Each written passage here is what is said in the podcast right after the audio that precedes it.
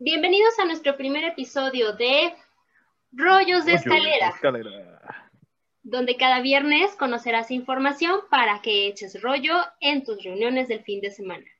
Así que, comencemos.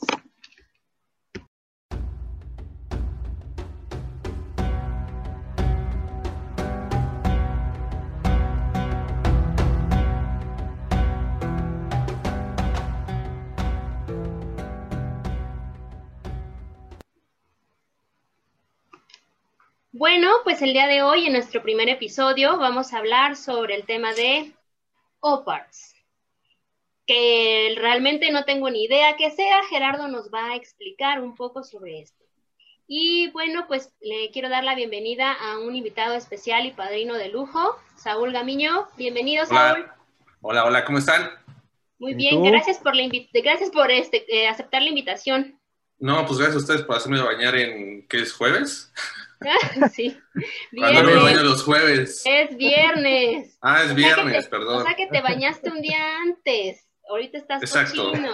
Exacto, normalmente no me baño los fines de semana, bueno, los jueves y viernes, pero pues bueno, ya me hicieron bañarme, ya ni modo. ¿Cómo están? Nos fuimos a, cortar el cabello este, a la misma estética, entonces ya... Exacto. Estética, por cierto, estética la venada, vamos a, a saludarla. Estética la venada, ¿no? Hola. Pues bueno, eh, este es el, episodio de Rollos de Escalera y como bien lo decimos en nuestro intro, pues es para que echen rollo el fin de semana, ¿de acuerdo? Entonces, pues Gerardo, te damos la palabra, cuéntanos sobre este, este misterioso tema que nos tienes intrigados a Saúl y a mí, ¿qué son los OPARs? Sí, ¿qué es eso? Bueno, primero que nada, este, pues gracias por haber este, acudido al llamado de los rollos de escalera. Y bueno, el día de hoy les vamos a hablar de lo que son los OPARs. Ajá. Primero que nada, tenemos que hacer una pequeña introducción, ¿no? Que sería lo siguiente, saber si existieron otras culturas y civilizaciones antes de la nuestra, porque evidentemente eh, hay muchas cosas que indican que pues, así es, ¿no? Que hubo otras civilizaciones mucho antes de las que se denominan, eh, pues, madres, ¿no? Hasta cierto punto. Si hay alguna historia desconocida que nos han censurado o que no nos han querido saber, eh, decir qué fue lo que pasó, porque eh, son previas a una historia que ya tenemos, ¿no? O bien si hubo alguna civilización avanzada que nos legó objetos para que los que hoy vivimos no tengamos una explicación, ¿no? Pero bueno, vamos a definir primero que nada qué es un OPART. Por favor. El OPART es eh, el acrónimo en inglés de la palabra Out of Place Artifact, o lo que es lo mismo, un artefacto fuera de lugar o de tiempo, ¿no? Obviamente eh, algo que no coincide con la este, historia ortodoxa, por así decirlo. Con lo que conocemos en los libros de texto. Es correcto. Pero eso tiene que ver más bien de cosas eh, de pasado, digo, de futuro a pasado, ¿no? Es correcto. Porque no puede ir a la inversa. Es correcto, estaríamos hablando de que sería más bien una parte eh, que la descubrimos ahorita, ¿no? Futuro para eh, bienes eh, pasados, que no sabemos por qué las ocuparon o cómo es que funcionaban, etcétera, ¿no? Ok. Y bueno, este término se utiliza para denominar un objeto de interés histórico, arqueológico o paleontológico que se encuentra en un contexto muy inusual o aparentemente imposible que podría desafiar la cronología de la historia convencional. Porque recuerden que, bueno, la historia, eh, como la han contado en los libros de historia, en la escuela y demás, pues es de manera lineal, ¿no? Y todos estos objetos de alguna u otra forma saltan esa línea eh, histórica, ¿no? Por así decirlo. No encajan en la línea de tiempo que tenemos marcada como historia. No encajarían y por eso muchos este, historiadores, arqueólogos y todo dicen que pues sí la reconocen porque les han hecho pruebas de carbono 14, les han dado este, alguna cierta, un cierto seguimiento, pero no coinciden con la historia que se supone es la que tenemos verídica, ¿no? Por así decirlo. Y lo digo verídico entre comillas porque no tendría una cabida en esa línea, ¿no? Okay.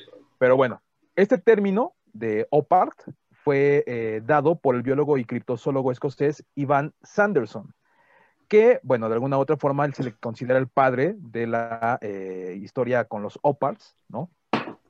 Y los llamó así porque eran una serie de objetos y artefactos de interés histórico, arqueológico o paleontológico que se encontraban totalmente fuera del contexto histórico inusual, ilógico e inexplicable. y que además eh, habían sido encontrados en algunos lugares o en condiciones que resultarían imposibles haberlos encontrado, ¿no?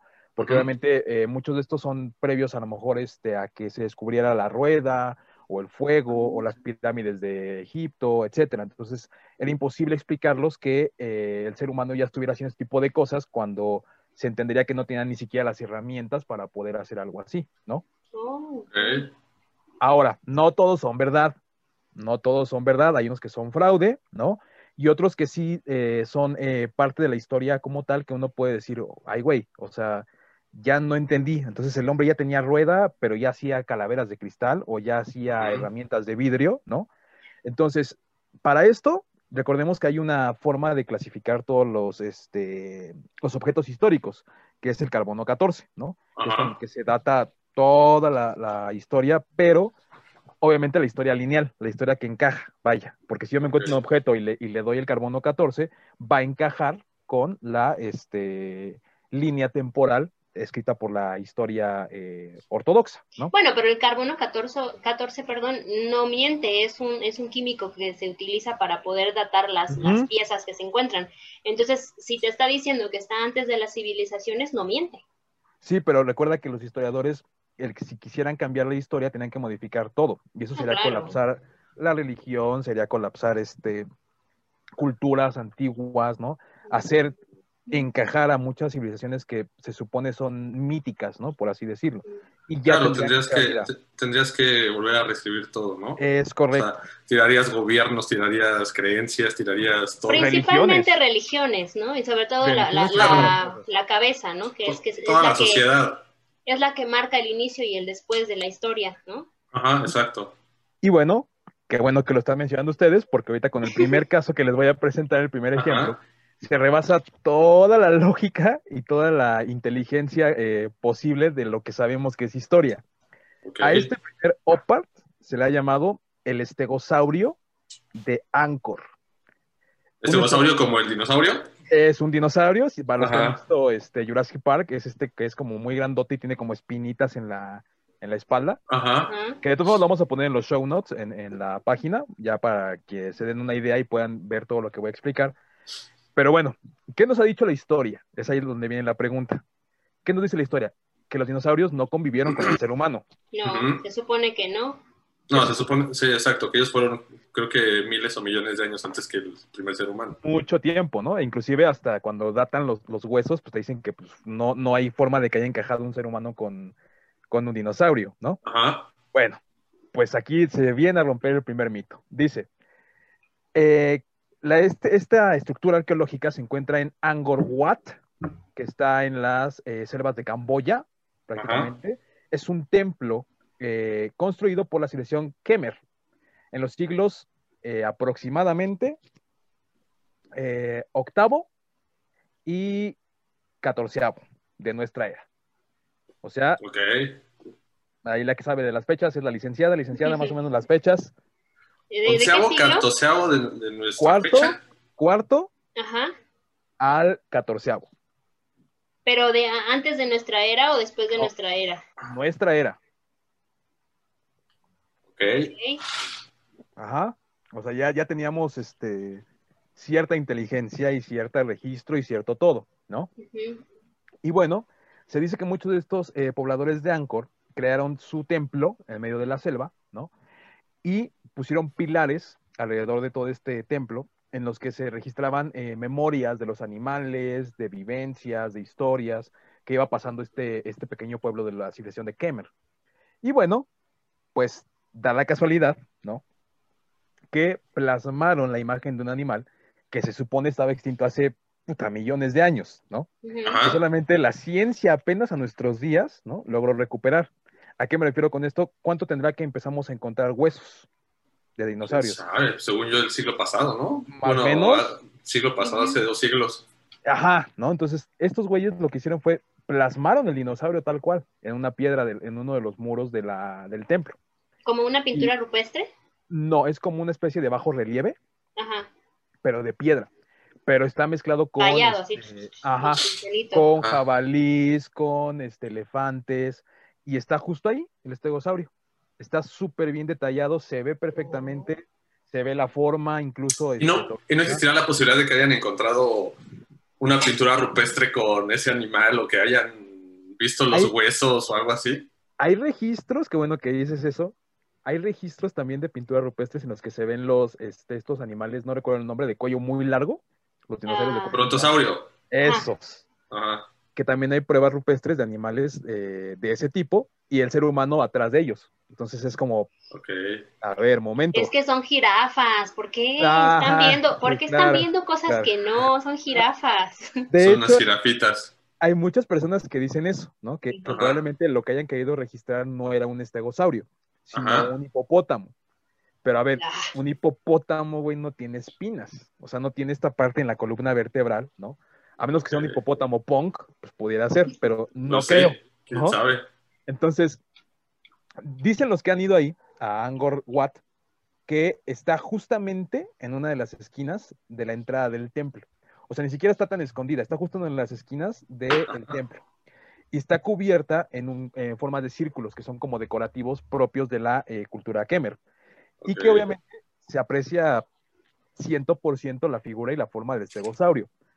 Ahora, ¿qué es lo más extraño? ¿Y qué es lo que defienden eh, pues muchos que dicen ser eh, ortodoxos con la historia? Que todos sabemos que los dinosaurios no pudieron haber convivido con el ser humano, ¿no? Entonces aquí la, la pregunta es, ¿cómo es posible o cómo es este, probable, ¿no? Que ellos hayan visto ese detalle tal cual Ajá. dinosaurio. Porque además, seamos honestos, no es fácil identificar un tipo de esos animales. O sea, Pues es que lo vieron en National Geographic sí, güey, seguro, ¿no? O, o se dieron este o en History Channel, algo así de la, de la Seguramente. ayahuasca. Segura- seguramente entraron con un este eh, con un aerosol y lo dibujaron, o sea.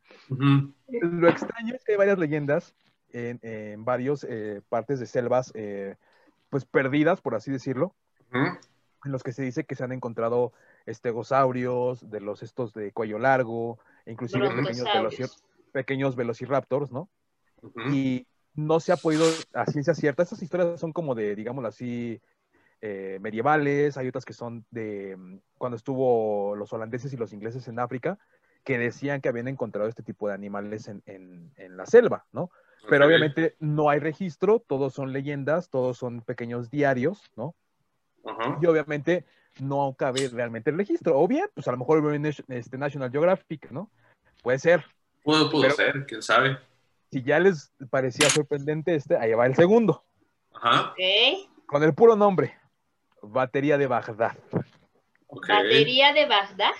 Bagdad. Y no estoy hablando de un baterista ni de System of a Down, ni nada por el estilo. Batería de Bagdad.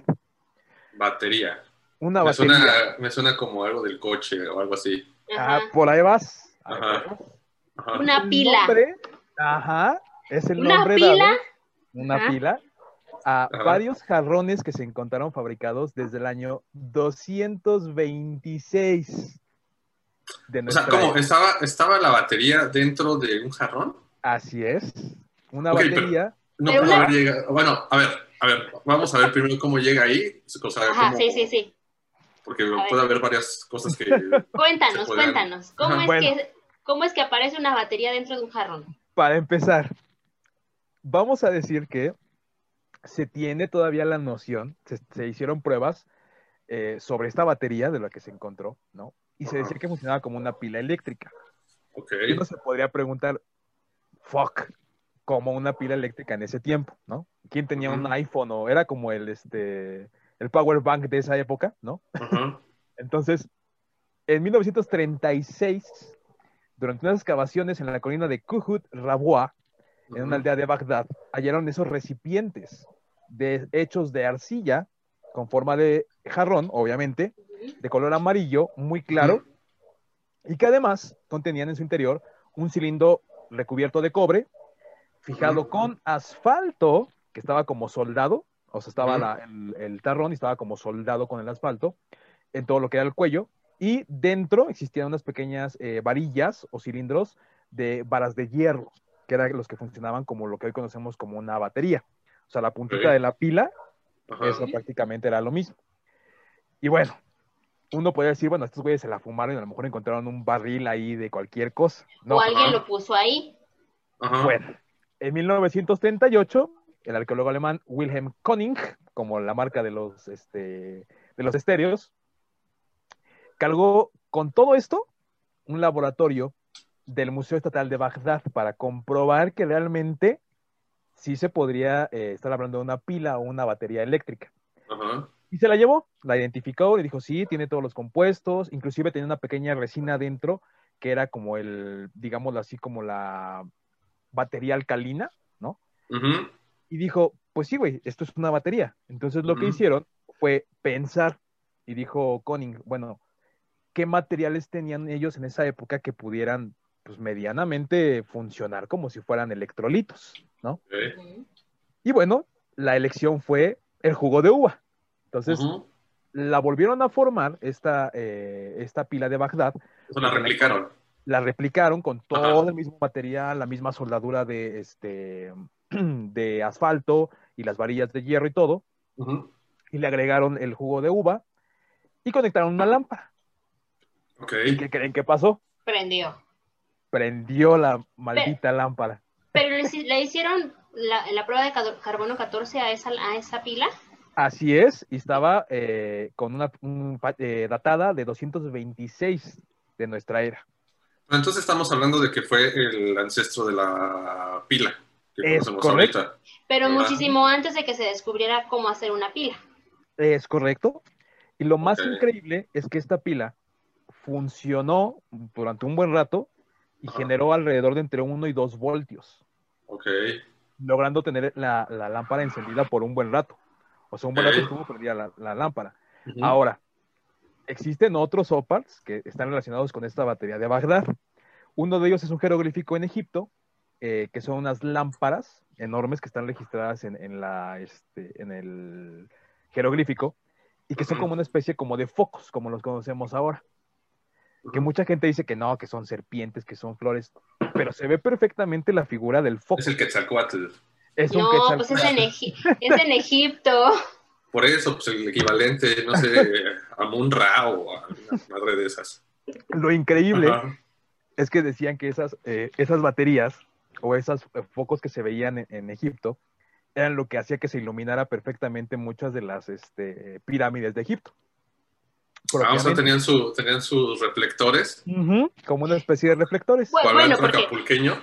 Sí, porque no, recordemos que los egipcios pensaban que si salían en la noche, los dioses los iban a matar. O sea, no Es podían correcto. salir, no podían salir en la noche, tenían que estar, eh, estaba la batalla entre Ra y, y no recuerdo el nombre del otro eh, dios con el que peleaban, Ajá. y entonces no podían salir porque se maldecían, tenían que cargar con 20.000 amuletos para poder salir en la noche. Entonces se me hace algo lógico que hayan creado algo que pudiera iluminar para poder tener la protección de Ra. Y lo increíble de todo esto es que dicen que estas lámparas eh, pues estaban alrededor de las pirámides. Entonces ahí es donde se, se, se podría apoyar la teoría, ¿no? De que muchas de las pirámides son este, de elaboración eh, alienígena, ¿no? Pero en ese tiempo ya había, ya había fuego, ¿no? Ya, pero no hay registro de fuego en las pirámides. Por acuérdate que las antorchas dejan una especie como de rastro, Ajá. Dejan una Sí. especie como de sombra negra. O sea, si tú pones una, una eh, antorcha y la pones en la pared, aunque Sí, esté queda- separado, Marca. Queda una marca. queda una marca. Y hay varias excavaciones que han llegado adentro de la pirámide de, de- de Egipto, de las tres pirámides, ¿no? Por ejemplo, no de Keops y la de Misenio, todo esto. Y hay una que se llama la Cámara del Caos dentro de la pirámide y no tiene registro de, de, que haya, no, ni quemado, ni carbón, ni nada tirado. O sea, estamos hablando de que todo se reduce a que pues, tenían que haber alumbrado con una lámpara. Ok. Además de que bueno, recuerda que la pirámide está hecha por dentro de, de cuarzo y el cuarzo es un conductor de electricidad. Eso no sabía, porque están llenas de cuarzo. Ah. Pensé que no era pura piedra. No, las Voy a piedras tener están que ir a- de... a robarme unos cuarcitos para la buena Ok. suerte. No, De pues hecho- estaban bien pirados, ¿no? Eso no, Sí. no fue construcción del ser humano. No, y de hecho, si tú las ves por fuera, eh, hay, hay, o sea, sí están como, sí se ve como si fueran talladas una por una, ¿no? O sea, dices, bueno, sí crees que un güey las pudo haber puesto, ¿no? Digo, mucho tiempo Ajá. y mucho lo que tú quieras, ¿no? Ajá. Pero por dentro están encajadas como si fueran Perfecto. rompecabezas, o sea, están encajadas, haz de cuenta, como yo que mejor que los ladrillos de una casa de, del Infonavit, Ok. así te lo pongo. Entonces, obviamente es, es algo que no se puede explicar. Además, este señor Conning lo que hizo fue juntar varias de estas baterías de Bagdad y dijo, bueno, si ya una aprendió, pues vamos a ver cómo funcionarían varias, ¿no? O sea, varias este, conectadas. Las conectaron y si tú acercabas la mano, daba toques. O sea, como lo que ahorita conocemos como estas mallas este, ciclónicas que dan este, toques, así más o menos funcionaba. Si tú ponías la mano y te la acercabas, te daba toques. Era una pequeña descarga. Eh, sí, de Pues generaba menos- electricidad, finalmente tenía que darte como algún tipo de... Sí, mira, si una formaba 2 voltios, supongamos que eran 7 las que tuviera, eran 14 voltios, más o menos lo que es una batería de las cuadradas estas Rocket, de que te pones en la lengua y te dan toques, Ajá. A veces los sentidos metiendo la lengua como tontos. Esos mensos. o lo Ajá. ponen las vacas para que caminaran, no sé. Entonces, Ajá. eso fue lo que se descubrió con la batería de Bagdad. Lo increíble de la batería de Bagdad es que, aparte de la tecnología que tenía, eh, estaba soldada con la, el, este, el asfalto. O sea, estaba perfectamente sellada. Estaba soldada totalmente. Pero también en ese tiempo no había asfalto. ¿Es correcto?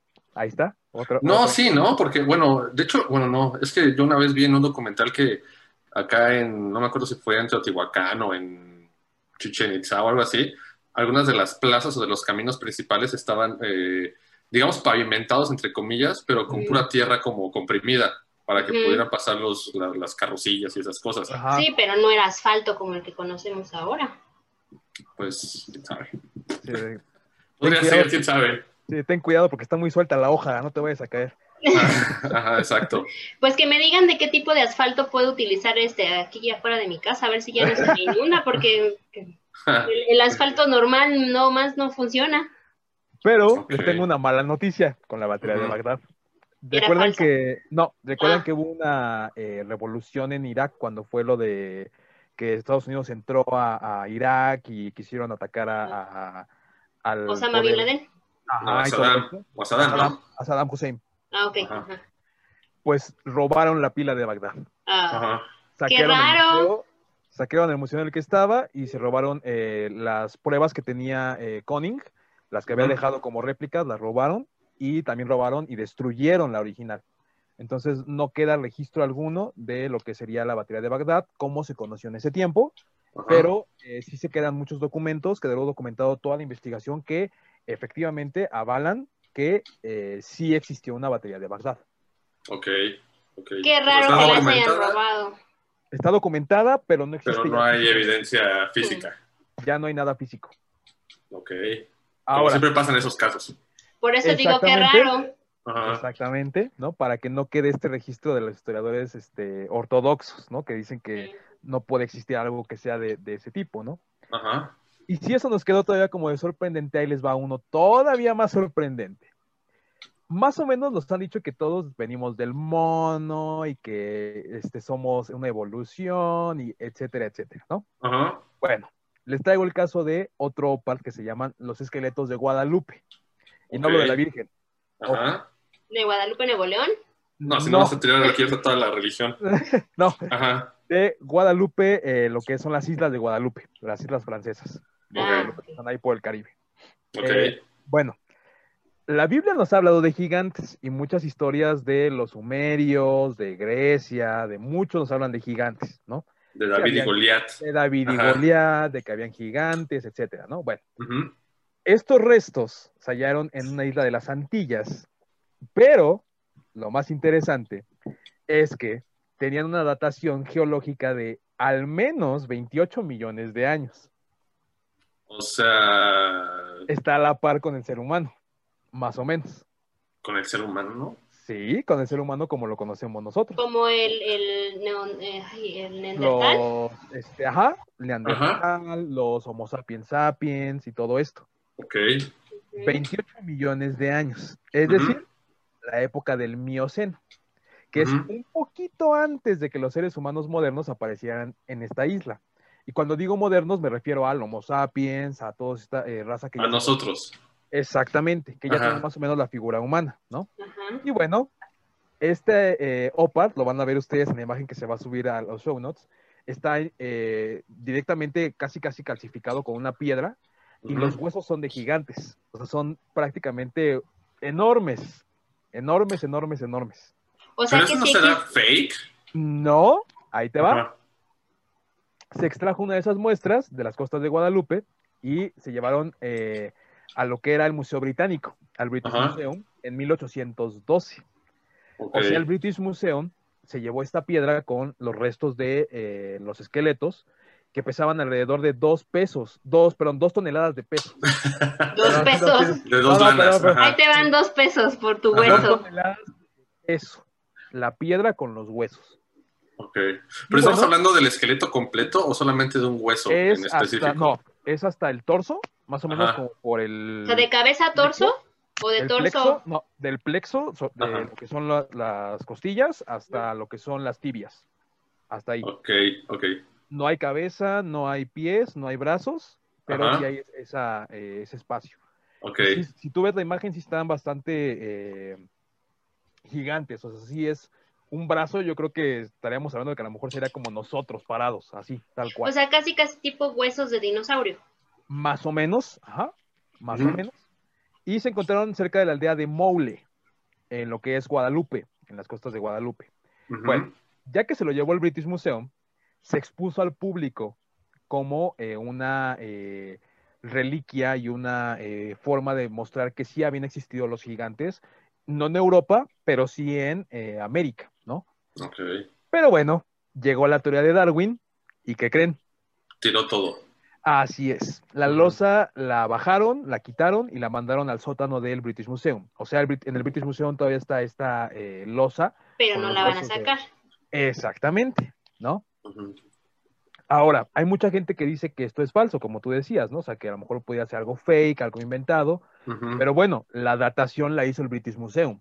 O sea, no, no la hizo cualquier hijo de vecina, la hizo un museo reconocido en 1812.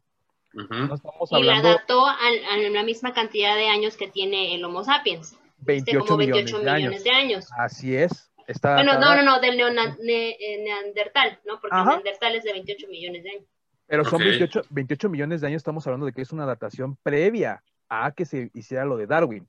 O sea, esto tiraría la, la- la teoría de que nosotros evolucionamos como seres humanos. ¿Sí me explico? O sea, esto estaría hablando de una, de una especie humana, ¿no? O humanoide, distinta o fuera de lo que se tienen los datos eh, canónicos de la historia, ¿no? Podría ser como un tipo, no sé si vieron la última película, no, no sé si fue la última, Sí. la última de, de Alien, Era lo donde mismo que iba a decir aparecen yo. unos, unos güeyes enormes blancos que son como tres veces más grandes que el ser humano. Que, que de hecho se, se un tiro con un robot, ¿no? Con el robot este que llevan los, los humanos. Ajá, ajá. Ajá. Bueno, ahí está la teoría, ¿no? De ahí salió esta idea de, de- del... Digo, por algo hicieron esa película. Es correcto. ¿No? O sea, digo, no Es creo que nada más así como que a alguien se le ocurrió, ah, vamos a pensar sobre un humanoide más grande que nosotros, ¿no? O sea, yo creo que por Claro. algo también surgió esa película. Debieron de haber hecho alguna investigación, encontraron esta placa que tú dices, de, bueno, esta piedra con los huesos, y han de haber dicho, ah, pues vamos a hacer una película donde...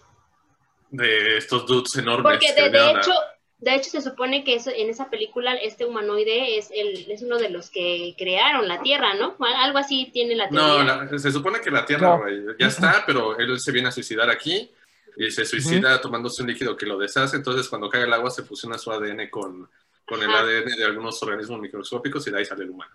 Ajá, sí, por eso, pero finalmente es como, como una creación de, ¿no? O sea, la unión de su ADN. Ese es el punto que se quedó a debatir, porque entonces eh, la parte de Darwin, ¿no? Se tiraría por la borda totalmente. ¿Por qué? Porque entonces, ¿quién creó a esos humanos? ¿O quién creó a esta este, raza que es este, superior en tamaño y en forma al ser humano común, ¿no?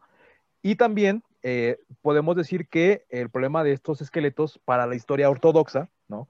Es que no encajan con la teoría de la evolución. Totalmente están fuera de la teoría de la evolución. Y que además, para ellos, los, los evolucionistas de- o los darwinistas decían que era imposible encontrar seres humanos modernos con esta fisionomía erguida, eh, totalmente eh, humana, hace 28 millones de años. Sin embargo, también se encontraron en Texas, en Rockwell, Rockwell, perdón, eh, otra, eh, es una ciudad... Perdón, ¿me escuchan? Sí, Ah, es que se había friseado, ya no los podía escuchar ni ver, pero ya, creo que ya regresó. aquí ¿Ya estamos, regresaste? no nos hemos Perdón, ido. perdón, ya. No te Ya, ya. En Listo. Rockwell, Texas, Ajá, encontraron una ciudad perdida subterránea de gigantes. Y ahí, y ahí sí se encontraron eh, cráneos, herramientas, este, inclusive hasta una especie como de alacena gigante, ¿no? un señor estaba haciendo su granja y empezó a excavar, excavar, excavar para poner los cimientos y ¡boom! Bitch, que aparece el, los huesos de los gigantes. Ok. Pero desgraciadamente, como toda teoría conspirativa, ¿no? El señor, la dejaron salir a la luz. El señor los, los, eh, los prestaba eh, en el pueblito, pusieron una especie como de museo de estos como muy rústicos, ¿no?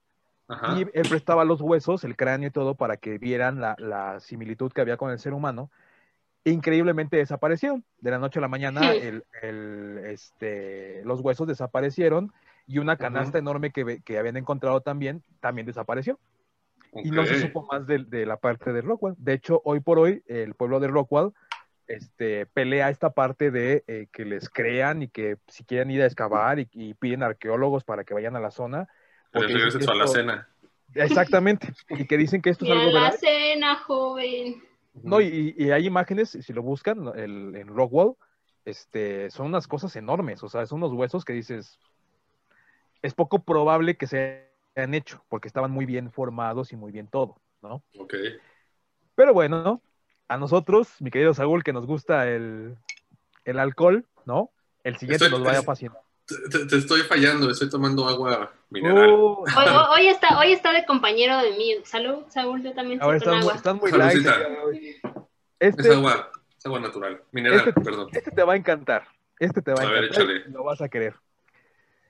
Para empezar, antes de que llegue a ese, te voy a, ah. espérame, te voy a hablar de algo que nos interesa a nosotros como, como personas que nos gusta la tecnología, ¿no? Ajá. Antes, es como un pequeño bocadillo. El mecanismo de anticitera o mecanismo de antiquitera, cualquiera de los dos se puede encontrar. Es supuestamente algo de los griegos que data de los años 150 y 100 antes de nuestra era. Ojo, ¿eh? 150 o 100 antes de nuestra era. Y se conoce como mecanismo anticitera porque es una especie de, eh, como una computadora, por así decirlo, y que fue recuperado del mar Egeo en los años 1900 y 1901. Que además no solamente encontraron este mecanismo, sino también eh, otras piezas arqueológicas que sí representaban lo que era la eh, historia griega de ese tiempo, ¿no? Los dioses, etcétera. Y este artefacto fue diseñado para predecir posiciones astronómicas y de eclipses. Ojo con lo que voy a decir a continuación. De hasta 19 años posteriores a su invento. Ok. O sea, era tan exacto el, mecanismo que hacía que pudieras predecir eclipses y eh, posiciones astronómicas 19 años antes de que, de que pasaran. Okay. Así es. Y no solamente. Era una, una vacu astral. Era, de cuenta, como. astral. Una vacu astral. Como un GPS de hoy, ¿no? Ajá. Como un este, Smart Fit, más o menos, así. Ajá pero de esa época. Ok. Y que aparentemente ayudaba eh, o estaba hecho para propósitos astrológicos o calendáricos, o sea, para tener un registro preciso, exacto y al momento, ¿no? Pero bueno, se encontraron diferentes fragmentos, solamente hay uno que está completo y son una especie como de eh, rondanitas, ¿no? como estas, este... Como las del reloj, como lo que, mecanismo del reloj. Ajá, como un tipo de mecanismo de reloj que eh, estaba formado por 30 engranajes que hacían que funcionara este, este mecanismo. Y además eh, se encuentra hoy por hoy custodiado en el Museo Arqueológico Nacional de Atenas. Está certificado y corroborado que sí es verdadero, coincide con las fechas, coincide con historias, coincide con leyendas, coincide con todo lo que está registrado sobre la historia griega. E inclusive se dice que eh, probablemente ha sido construido por Arquímedes, porque recordemos que Arquímedes es uno de los máximos exponentes de la este, arquitectura, de la ingeniería de ese tiempo. Entonces, dicen que sí, esto es algo que está 100%... Eh... ¿Y ese no se lo han robado? No, ese está completo. De ese lo podemos ir a probar. Ese lo podemos ir a probar. Bueno, e que igual a lo mejor hasta ese es el que están probando, porque yo no entiendo cómo pueden decir, ah, el 28 de tal mes va a ser luna llena, va a ser luna llena, va a ser el eclipse lunar, por ejemplo, ¿no? No, pero bueno, ahorita, ahorita ya, ahorita ya con, con, telescopios y todo eso ya se puede tal vez predecir, pero antes pues no había nada de eso, ¿no? No. Antes. Pero aún así es misterioso, ¿no? ¿Cómo sabes que va a ser justo ese día el ah. eclipse? Aquí el problema es, que no está, no está completo. Porque Ajá. como todo objeto que estuvo en el agua, ustedes saben que se, se echan a perder, ¿no? Se agrietan, se rompen. Sí, entonces tienen un proceso de descomposición diferente, ¿no? Al es que- muy complejo y además se dice que es el antecesor de lo que conoceríamos ahorita como un, re- un reloj. ¿Por qué?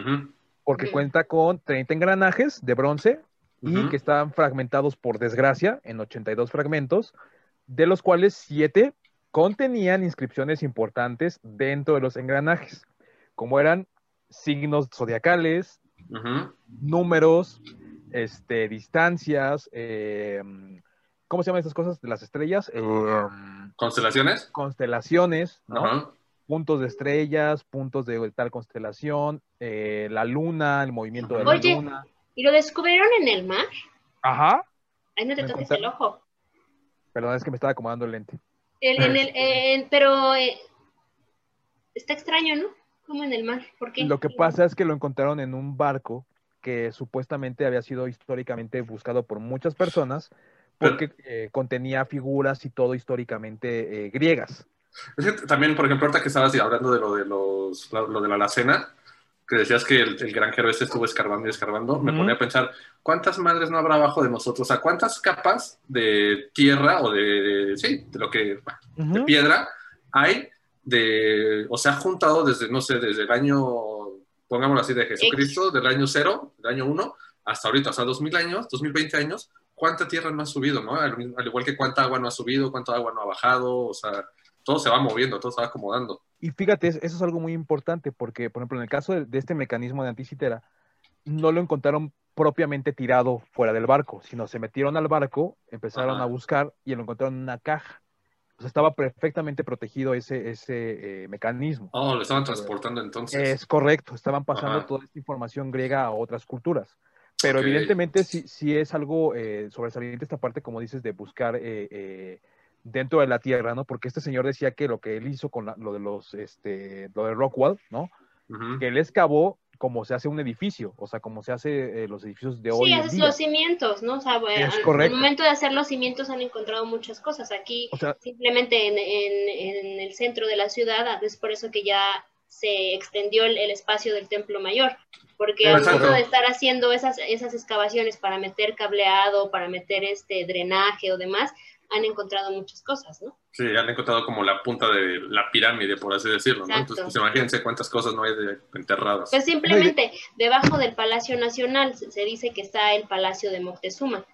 O sea, imagínate, obviamente no van a tirar el Palacio Nacional, ¿verdad? Para buscar el Palacio de Moctezuma, pero, No, obvio.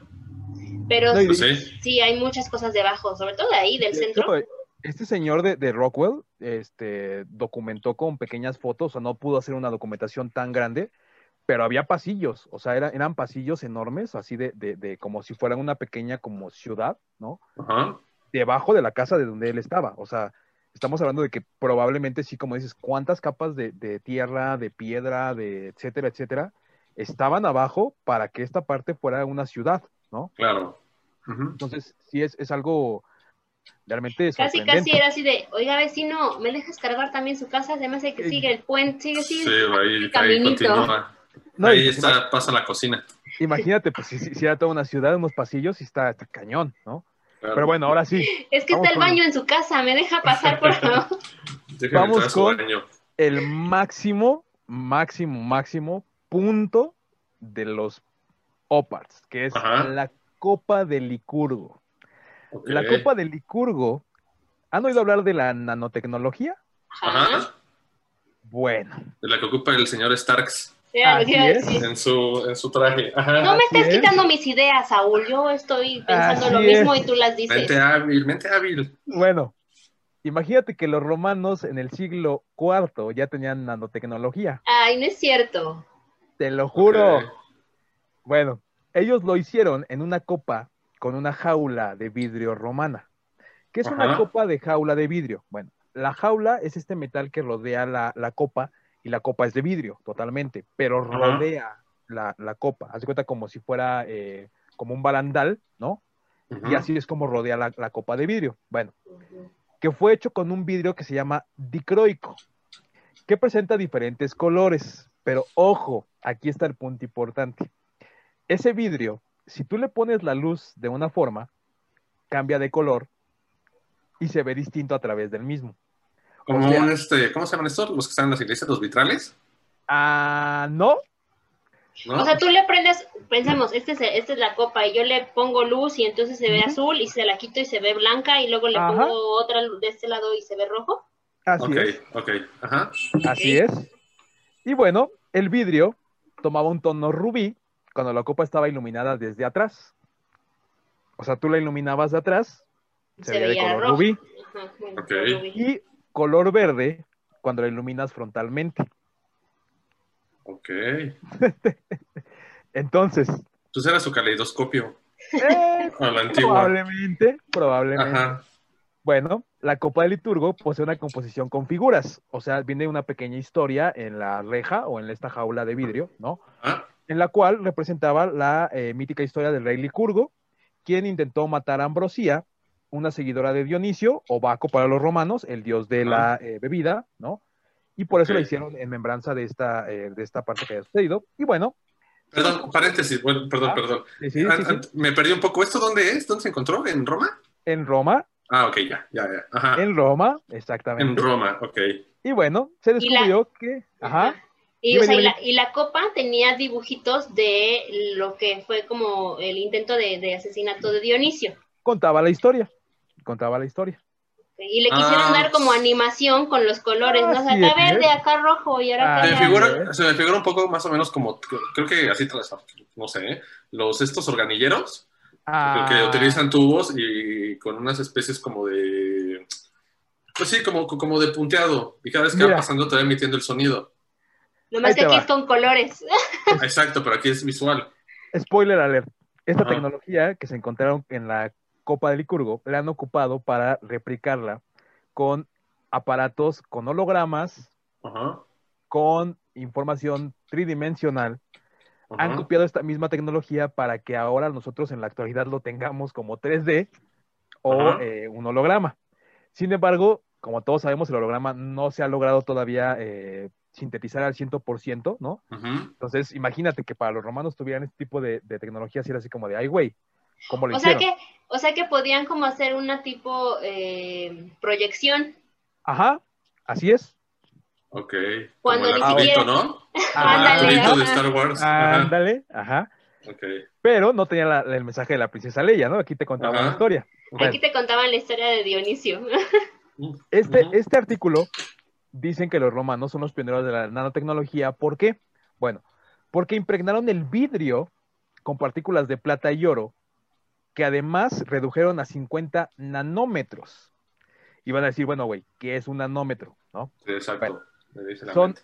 mil veces, mil veces más pequeñas que un grano de sal. O sea, cada una de las partículas que estaban en esa madre tenían mil veces el tamaño más pequeño que la, un grano de sal. Así es. Pero, o sea, pero a ver, espérate, ¿un grano de sal de cocina o un grano de sal No. normal?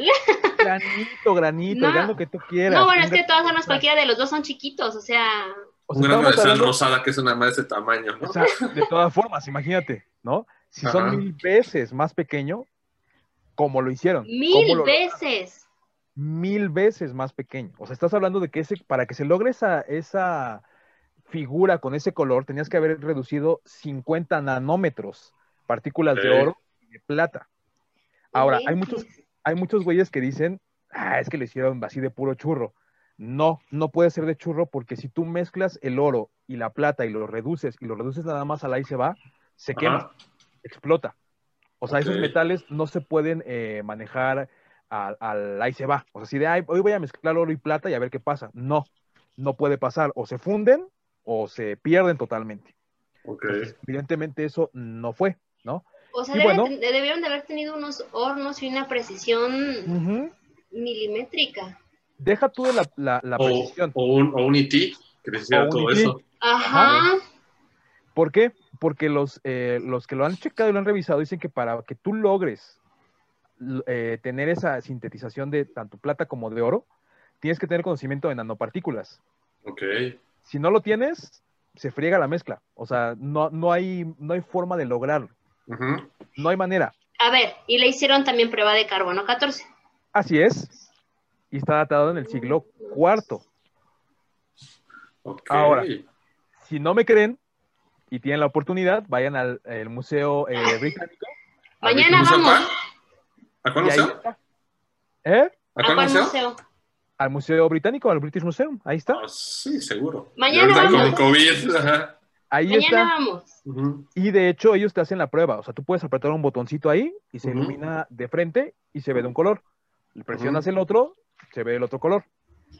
Y lo más increíble es que este artilugio o este Opart lo tenía uno de los persona- personajes más ricos de todo el mundo y de las sociedades más enigmáticas que se puedan imaginar y las familias más raras, los famosos eh, Rothschild, que son los dueños prácticamente, ¡puf! Que son los que dirigen el mundo junto con otros Así personajes. es. Ajá. Así es. Entonces, Ve mi cara de sorpresa.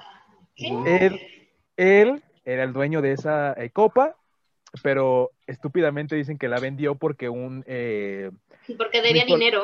no, no Le porque, debía un- el copel. porque un historiador lo vio y le dijo, a ver, güey, dime qué, de qué es. Y le dijo, es falsa, Ajá. porque eso no pudo haber existido con los romanos. Entonces Ajá. el güey fue y la dejó al Museo Británico, le dijo, pues se las, de- se las regalo, güey, pues a mí no me sirve.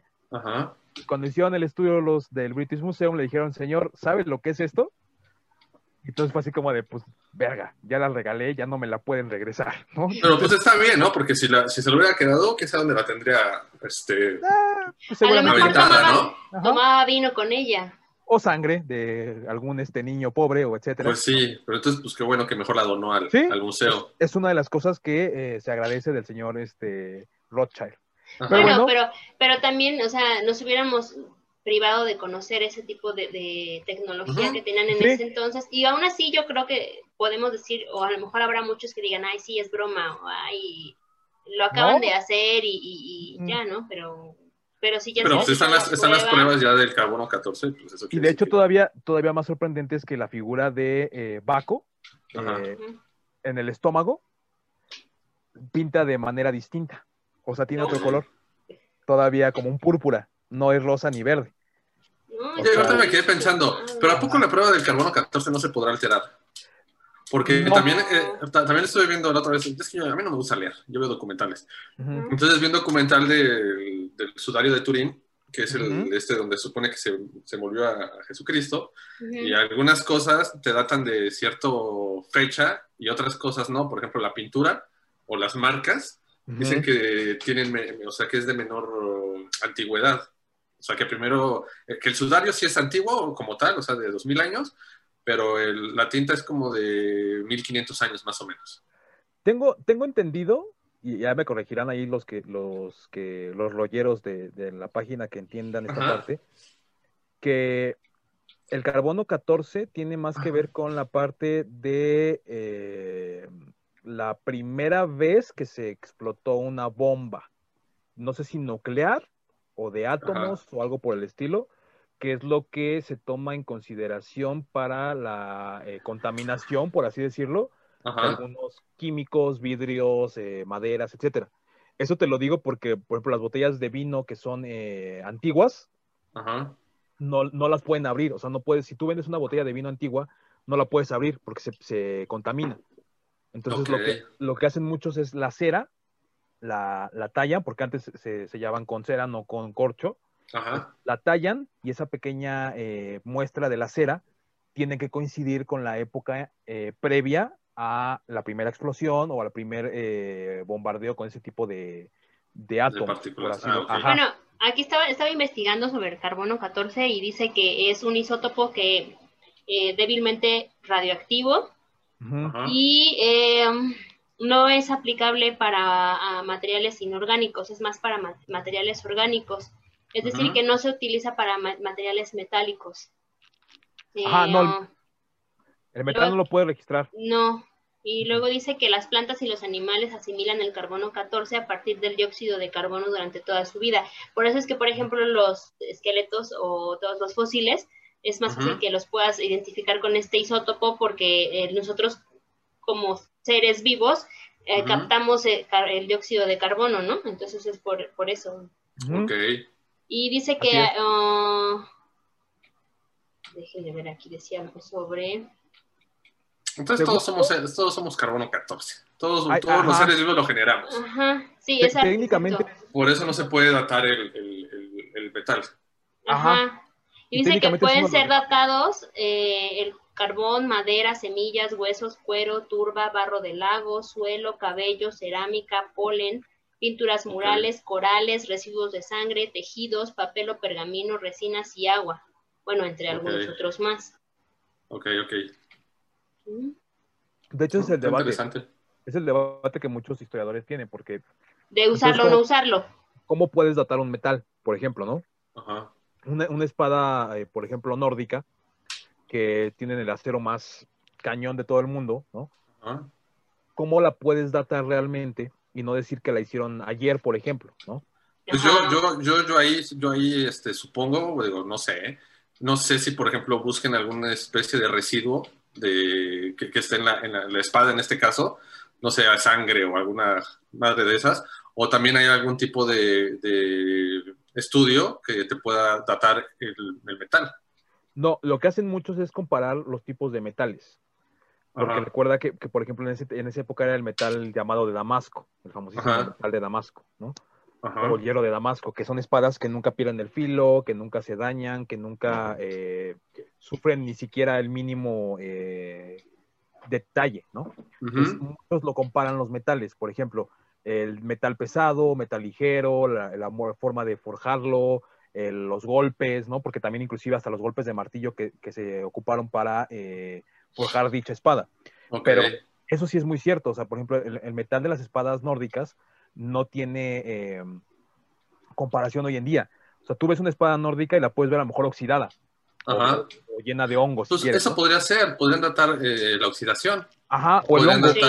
datar los tipos de hongos o no sé. Pero el metal no. Entonces es el debate que muchos dicen, bueno, güey, entonces ¿cómo puedo datar algo que es de metal?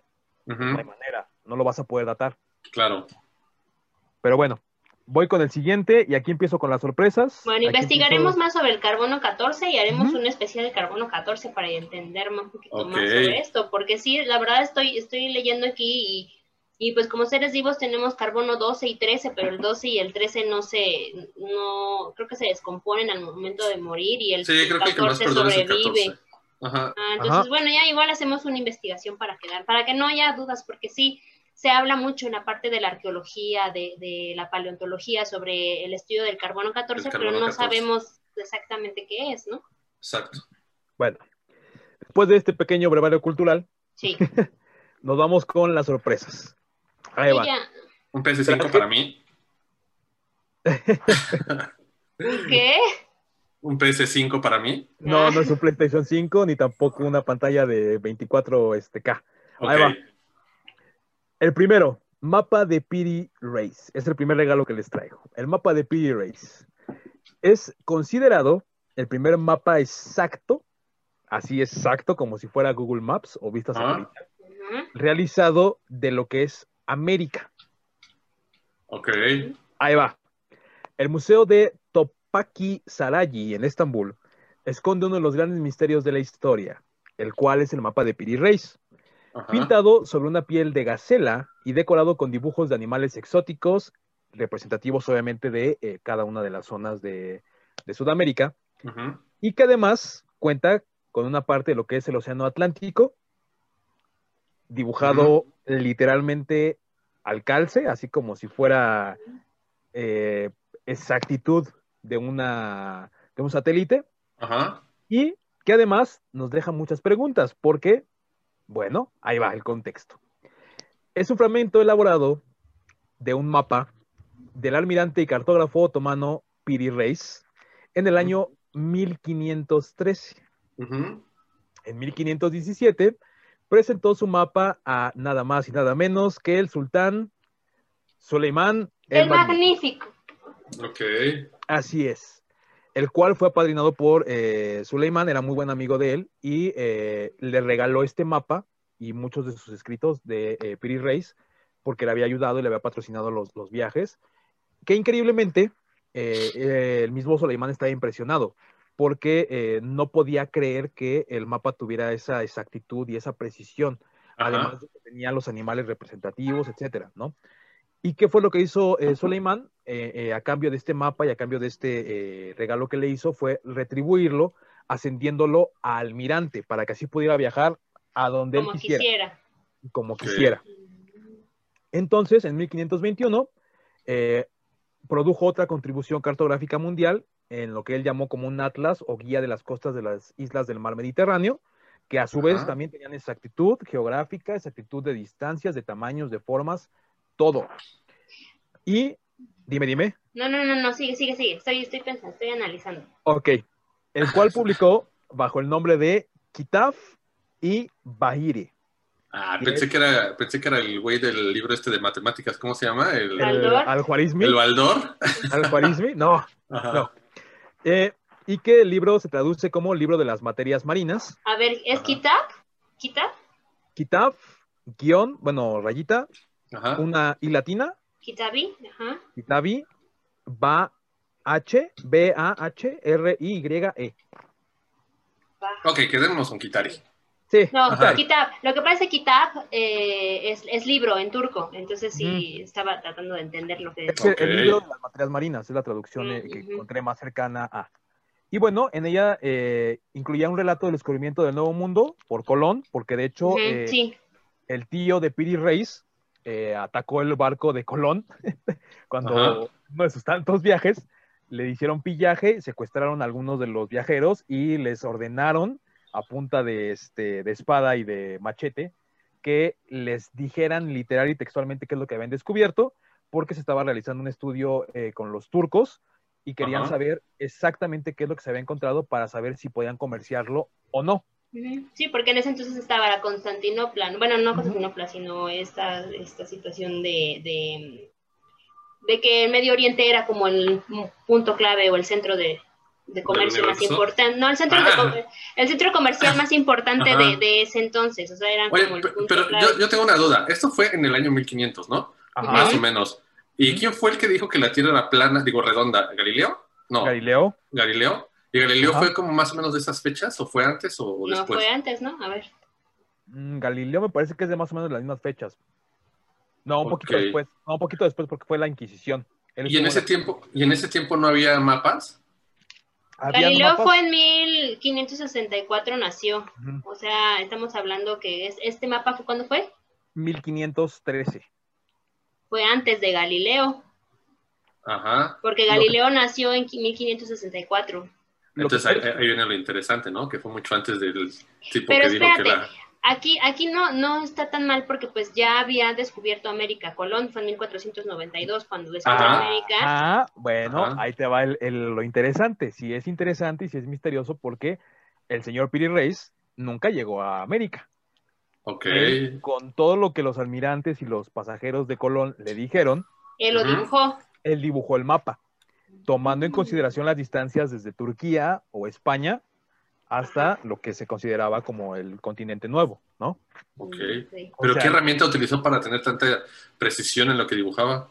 Cartografía, mi hermano, matemáticas. Una, una bonita escuadra, un, este, un compás y distancia así de ojo de buen cubero. Ok, ok. O sea, sí es interesante contar con un mapa de este tipo. ¿Por qué? Porque antes los mapas que existían solamente eran de Europa. Y aún así no tenían la precisión que este tenía. O sea, existía nada más una precisión, digamos así, con una falla de a lo mejor kilómetros. Pero este, las fallas que puede llegar a tener son a lo mejor de formas, no de distancias. Ok. Entonces estamos hablando de que sí, es un misterio que, que Piri Reis lo haya logrado mediante nada más medir eh, distancias que le dijeron los marinos y, medir a lo mejor eh, la distancia que a lo mejor se puede hacer en barco, ¿no? Ajá. Pero si ustedes revisan el, mapa de Piri Reis, encaja perfectamente con el mapa de Europa y el mapa de Sudamérica. Órale, entonces se, super rifó ese, ese brother. Piri Reis. Es que los turcos son muy fregones, Ajá. Bueno, ahora, después de estudiarlo, se comprobó que los trazos dibujados pertenecían exacta y precisamente con la parte meridional de África, digo de América, perdón, de lo que es este toda la, costa de, América que da hacia Europa. Y que no se habían descubierto completamente en ese momento. Porque recordemos que Colón llegó a este América, sí, sí llegó a América, pero no llegó a, a Sudamérica. Él llegó a, a lo que fue eh, Norteamérica, Paraguay y No. todo esto. A Paraguay. Centroamérica. Más, más enfocado a esa parte. Y bueno. Este mapa era el orgullo de Turquía. ¿Por qué? Porque el buen Suleimán lo guardó y lo conservó como, puf, como un tesoro, ¿no? Ajá. Y el mapa de Piri Reis jamás o pocas veces se ha expuesto al público, en general, o sea, en un museo. Solamente son pocos los privilegiados que pueden y con permiso poder observar y ver el mapa.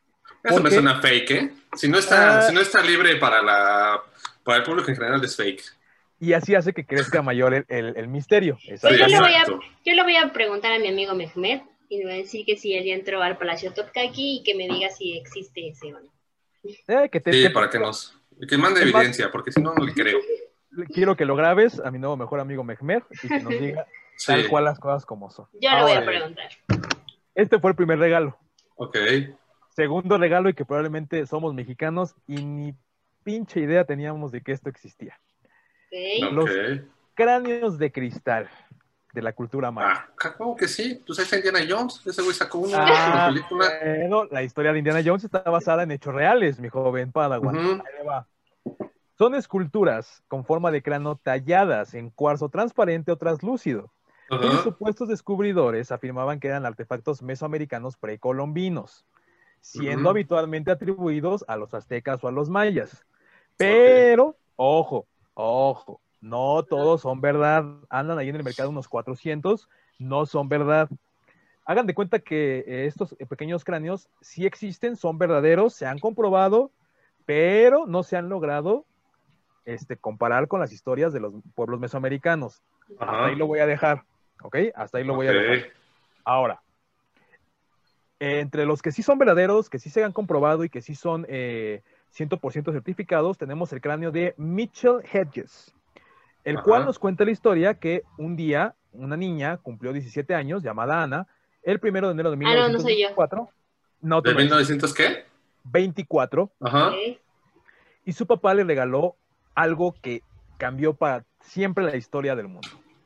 Le regaló un cráneo de cristal Ajá. ¿ah?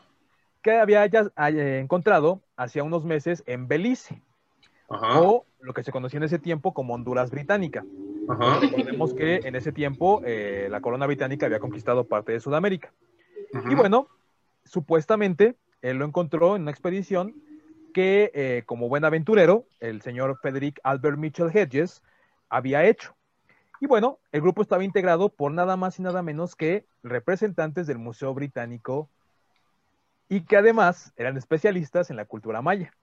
Ok. Así que empezaron a excavar en una zona selvática perdida que se conoce como Punta Gorda, Ajá.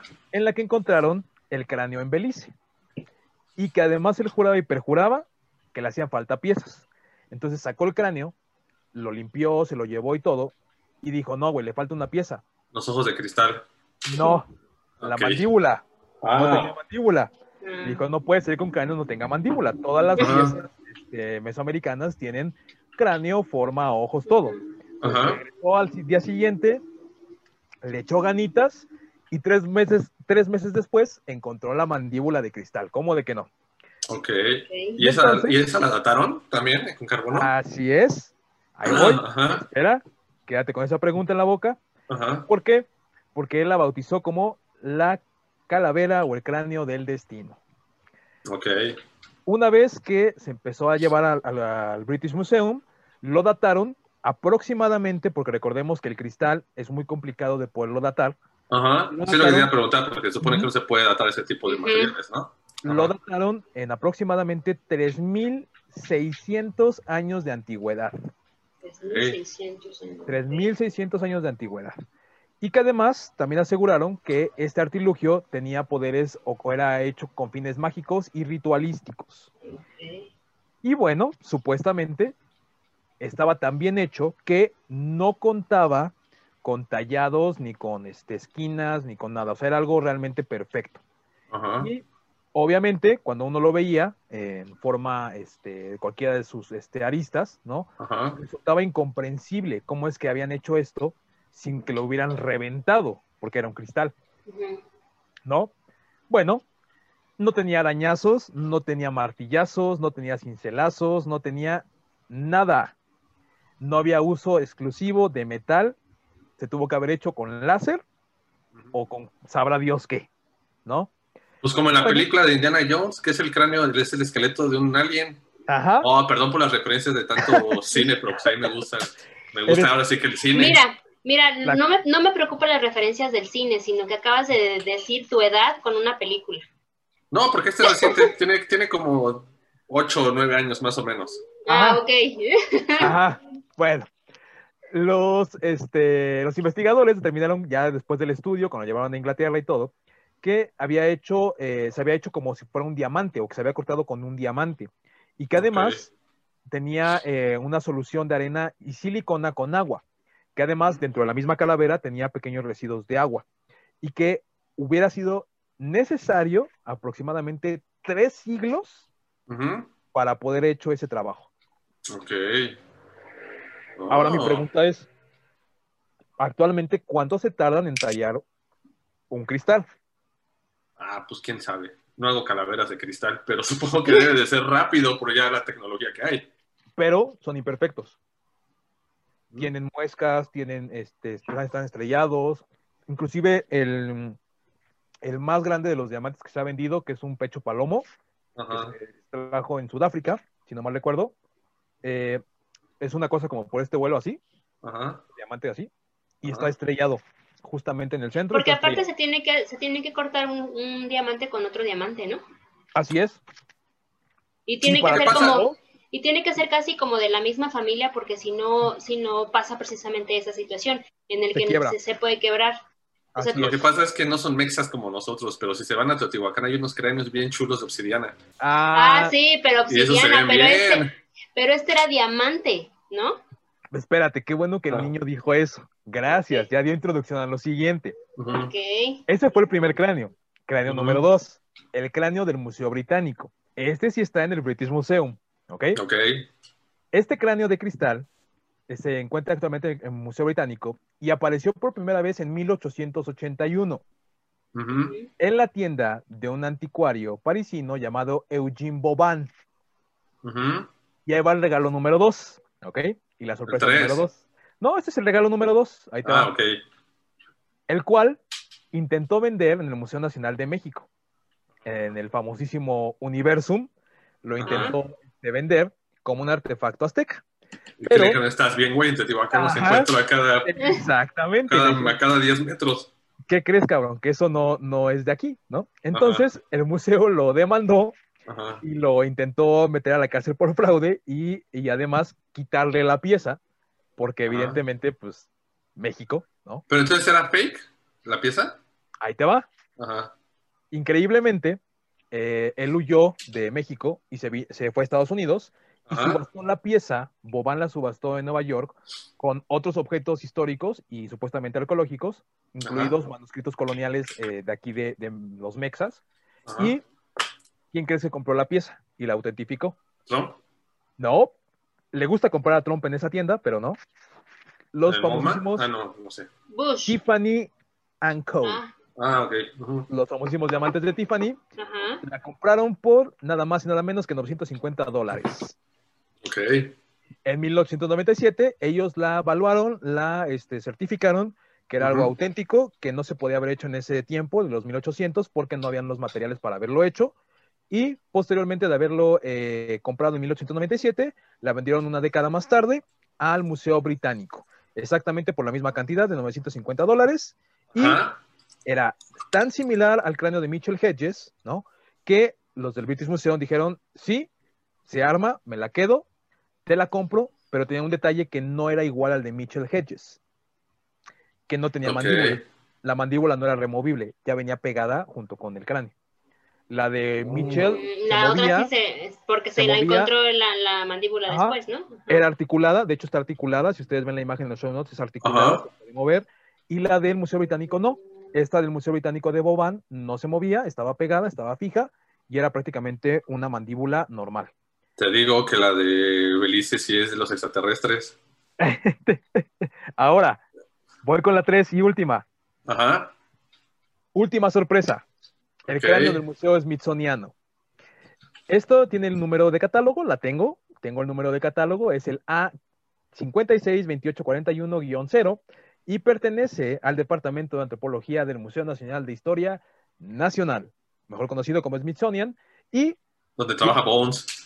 quién creen que lo tenía? Es una persona que en México Bones. es amada y odiada. ¿Slim? Mi ¿No? Porfirio Díaz, Porfirio Díaz era el dueño amado lo tenía. número uno de esta calavera de cristal. ¿Cómo fue que la encontraron? Bueno, muy simple y muy sencillo. Llegó un donante en 1992 al Smithsonian, la dejó anónimamente, casi casi como bebé abandonado, fue, tocó la puerta, Ujú. dijo, le regalo esto, y tenía una nota que decía, esta calavera de cristal azteca, parte de la colección personal de don Porfirio Díaz, y se compró en México en 1960. Si Ok. te Pero, a ver, 1960 ya no coincide con Porfirio Díaz. Espérame, espérame, espérame. Eso es lo que se compró en ese tiempo. O sea, en ese tiempo se compró en 1960, se compró a la familia de Porfirio, De Porfirio Díaz. Ah, Ujú. ok, sí, sí. pero sí, por- perteneció 100% al señor Porfirio Díaz. A Porfirio Days, ok. Ajá. Y la ofreció al Smithsonian sin eh, necesidad o cambio de dinero, solamente fue la La donó. la donó. Ajá.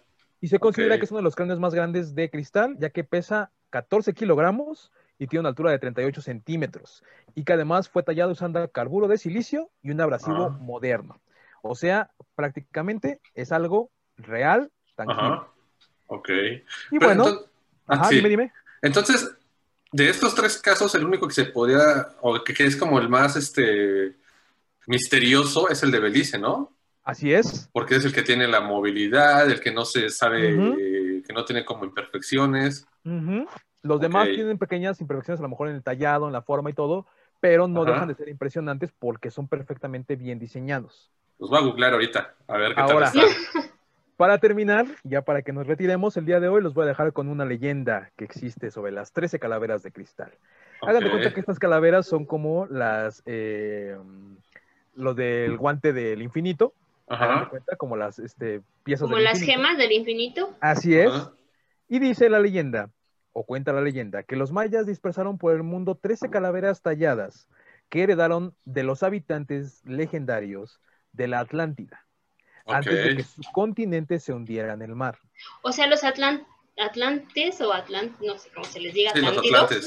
No, los atlantes. Este, se los dieron a los mayas, esas calaveras, esas calaveras los mayas los distribuyeron. Así es. Saludos, Mariana. Saludos, Mariana. Y que cuando éstas se hallen todas juntas y se reúnan en un solo lugar, Ajá. en el tiempo en el que la sabiduría de los atlantes habrá de ser transmitida a la humanidad. Otra versión relata que cada calavera corresponde a uno de los 13 mundos que fueron habitados por los humanos. El último de estos sería el nuestro.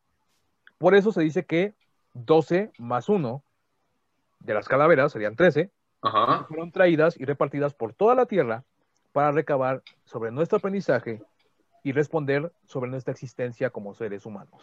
Ok. Y es que esto pasa justamente también en la película de Indiana Jones, porque juntan las 13 calaveras y las buscan con el propósito de. eh, En la película dice que es para obtener el conocimiento del universo. Entonces, ya una vez que las juntan, es cuando empiezan a tomar como formas de alienígenas, ya empiezan a rellenarse otra vez como de carne y ya le pasan toda la sabiduría a una monilla.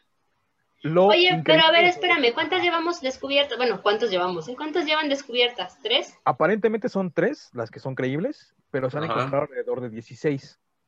El problema es que no coincidiría con el número, pero tampoco coincidirá con el tamaño, ya que las 16 que se han encontrado son de este vuelo, son pequeñitas.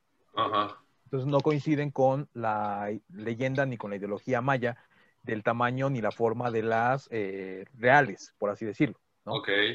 Y se- eso que decías de, de lo de Indiana Jones, Ajá. es lo que dice la leyenda, que supuestamente en el momento en el que se junten las 13, bueno, 12 más la que es la actual, o sea, la, que se crea en estos tiempos, se va a abrir el cielo y va a caer la, la información del universo o el conocimiento universal, ¿no? Pero evidentemente lo, lo extraño de todo esto es que se dice que sí se han encontrado bastantes, pero el nuevo orden mundial, ¿no? O las cabezas más fuertes de todo el mundo las tienen guardadas, porque se dice que, por ejemplo, en el 2012 se tendría que haber hecho esta parte de juntarse las calaveras, pero no se juntaron porque eh, si se hubieran juntado, hubiera sido la catástrofe mayor de todo el mundo. Y no una catástrofe en la parte de que todos se hubieran muerto, sino que hubiéramos tenido el conocimiento universal y todo el mundo hubiera dicho como de, "Ah, tenemos la información del mundo. Hubiera ¿no? sido la manzana del huerto que Así se es. comió Adán y Eva. Ajá. Así es. Entonces, por eso es que no se, no se reunieron. Y si se reunieron, fue en secreto y se eh, obstaculizó la información de, de Universal, por así decirlo. Ok. Y en los show Wow. notes, de hecho, pongo la, la imagen de este, cómo se, se tienen que ordenar supuestamente las calaveras Ajá. y cuántas se han descubierto son las que están en color. Ahí lo pueden notar, ahí las que están en color. Y las que están en color son las que se han encontrado, faltan el resto. Ok. Pues qué interesante. Estuvo, estuvo muy interesante esto. Y hay algunas cosas que podrían sonar como, como fake, ¿no? Y que, que realmente, o como falsas, y que podríamos decir, ay, no, como está medio extraño eso, ¿no? Pero bueno, haciendo pruebas puede... Mira, puede- me fui- Me Ahora- fui por las que son comprobables y las que han estado Ajá. comprobadas, porque hay muchas más. Hay Ajá. muchas, muchas más, pero eh, Como las que descubrieron ahora según en el tren Maya, ¿no? ajá, las del tren Maya, pero esas sí ya se descubrió que no, que es Que son fake. Esas son Pero como las que decía aparte- Saúl, ¿no? que se compran allá por el peje. de Teotihuacán. Ahorita De lo que estaba, lo que estaba diciendo Saúl es, volvemos a lo de, a lo de Alien, ¿no? A lo que decíamos del humanoide este. Ujú. ¿Por qué creen que, su- bueno, yo siento que por qué están, o por qué se han hecho esas películas con ese tipo de leyendas o con ese tipo de, de personajes? Pues porque seguramente debió de haber existido algo así, ¿no? Digo, si no, no, no creo que nada más porque se me ocurrió lo quiero hacer. Pues ya, yo sí creo que debe de haber, o hay muchas cosas de ficción, pero también yo creo que debe de haber muchas cosas que se basan en, pues, digámoslo, leyendas, entre comillas, o en historias que, que se cuentan, ¿no? Por ejemplo, de los sumerios, de todos los, de las, de los, estos tipos de las civilizaciones que vienen de otros planetas y, y demás, ¿no? Que al final son leyendas que se han ido contando de generación en generación, y yo creo que pues también en eso se basa, ¿no? Digo, no, no sé si sea 100% real o 100% falso, pero pues algo, Ahora, algo debe de haber ahí, ¿no? qué bueno que dices eso porque estén al pendiente. Cada viernes de esta temporada que nos queda es toda la previa a la historia ortodoxa. Ahí Ah, tenemos algunos rompe libros, algunos rompe historias, algunos rompe mitos. Muy bien. Como bien dijiste, no sabemos si son eh, la parte de los sumerios, si hay alguien antes de los sumerios, si había alguna historia antediluviana. O si hay vamos- conexión entre todas las civilizaciones y por qué hay conexión entre todas las Y civilizaciones. los reptilianos. Mira, yo no sé, eso ya no, no me voy a meter, no quiero que mis ojos cambien de color de repente, entonces Ajá. no si de repente ven que se nos cambian los ojos, ah, no es cierto. Sí, Es porque somos reptilianos. se nos mueve la lengua de repente es que somos reptilianos. No, Exacto. Este, entonces, al pendiente, cada viernes, nuevo podcast. Y aquí, este, recuerden, estamos libres para comentarios, lo que quieran hacer, chistes, bromas, etcétera, Memes. memes. Y sobre Eh, todo que si alguno de los datos que acabamos de dar y ustedes tienen algún algo que nos quieran refutar o ustedes conocen otra historia, igual coméntenla ahí, porque digo, tampoco Exacto. somos expertos. Este, las fuentes de las que estamos estamos este, investigando, obviamente, las tenemos que este, o sea, verificar que no sean falsas. Sin embargo, podemos equivocarnos y podemos a lo mejor dar algún dato diferente, entonces ahí pueden comentarlo. Exacto. Y bueno, pues a mí muchísimas gracias por haberme invitado a este No, primero o tercer programa, que la verdad eh, lo hacen muy bien. O sea, Primero, son- primer chavos- programa. Son chavos, primer programa. Son este, son chavos muy preparados, no lo digo porque están en mi familia, pero son Gracias. gente muy preparada que lee mucho y que, y que se, cuando algo les interesa, pues lo, lo, lo investigan, ¿no? Entonces créanme que, que todo lo que llegan aquí es eh, con una base fundamentada. Entonces, pues denle likes ahí a, a su página. Eh, ay, ya se eliminó aquí. Este, Oh, denle like a la su luz página. ¿Quién es el reptiliano? Exacto. No, denle like a su página, dejen los comentarios y compártanlo. Pues digo, nada les cuesta. Ahí está, nada, darle un compartir o share o like, lo que sea. Y ahí lo pueden hacer. Y neta, muchas felicidades y sigan por este camino y van a tener muchos éxitos. Y recuerden que es el primer podcast, los demás fueron parte de la Matrix. Ujú. Son Este, este, este es un nuevo proyecto que tenemos eh, familiar. Esperemos en verdad que les agrade bastante. Eh, no olviden rollos de escalera. Y eh, denle like, suscríbanse, ahí vamos a poner toda la información debajo de- del video. Y gracias, Saúl, por acompañarnos el día de hoy. y Esperamos No, que pues nos- gracias por invitarme. Y Muchas antes de que se vaya Saúl y el invitado, tus, este... Oh, espera, No. espera, espera, espera. Me, dijeron, nuevo- me dijeron que había un anónimo que siempre saludaba, ¿no? Sí, claro, Ah, al el anónimo. anónimo. Saludos al anónimo. Saludos al anónimo. Perdón, ¿qué me decías? Tu eh, link, bueno, tu página también de, de YouTube para que te sigan ahí. Ah, vean. no, pues yo, yo, yo estoy empezando, a- yo estoy empezando a streamear en, en Call of Duty, muy, algo muy diferente a esto, pero eh, los dejo aquí se los dejamos aquí abajo. Sí, Ajá, para que te sigan Ah. también y, y- y denle like también a la página. Es muy diferente porque ahí son puras groserías y puras mentadas. Por eso. Aquí también, Es- aquí también las Eso- hay. Eso, eso es lo que iba a decir, se van a divertir un poco con todos tus corajes. Este, no es porque eh, haya crecido junto con tus corajes, pero sí, se divierten con los corajes que hace Saúl. Sí, ahí, Entonces, ahí son puras mentadas de madre. Aquí también, aquí también, Puros corajes, pero ah, aquí también está, permitido. Aquí no hay censura, no te preocupes. Muy ¿Vale? bien, listo. Oh, vale. Y pues Nos esperemos vemos. que nos acompañes en próximos episodios también. Van a haber muchas, muchas, muchas, Claro. muchas- muchos misterios que, que eh, en- envuelven la historia como Claro. la conocemos, porque realmente los libros de historia no cuentan lo que realmente es. Y Sí. pues precisamente por eso es los rollos porque con esta información podrán echar rollo en sus fiestas familiares. O en Sí, yo, sus yo, yo meteré mis, mis, eh, mis chistes de, de cultura popular. Pop. de cultura pop, ¿va? Pues Vale. muchísimas gracias a Gracias todos. por la invitación. No, al contrario, gracias, por haber asistido.